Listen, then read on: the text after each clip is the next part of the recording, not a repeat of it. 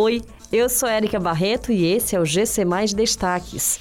Vacinação em Fortaleza. Prefeitura não tem previsão de nova repescagem de primeira dose. Internado em São Paulo, Bolsonaro não tem previsão de cirurgia e passará por tratamento conservador. Sarto sanciona projeto que proíbe uso de fogos de artifício barulhentos em Fortaleza. A Prefeitura de Fortaleza não tem uma previsão de quando devem ser feitas repescagens para as pessoas que perderam a primeira dose da vacina contra a Covid-19. Segundo Aline Gouveia, secretária adjunta da Saúde, a vacinação destas pessoas ainda aguarda a chegada de novos imunizantes que devem ser enviados pelo Ministério da Saúde. De acordo com ela, tão logo sejam encaminhadas as doses para o Estado e o Estado encaminhe para os municípios, será possível agendar essas repescagens.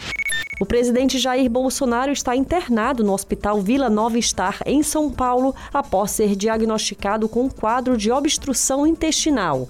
Em boletim médico divulgado na noite desta quarta-feira, a equipe médica informou que, por enquanto, está descartada qualquer intervenção cirúrgica e o presidente receberá tratamento conservador, ou seja, à base de medicamentos e outros procedimentos não invasivos.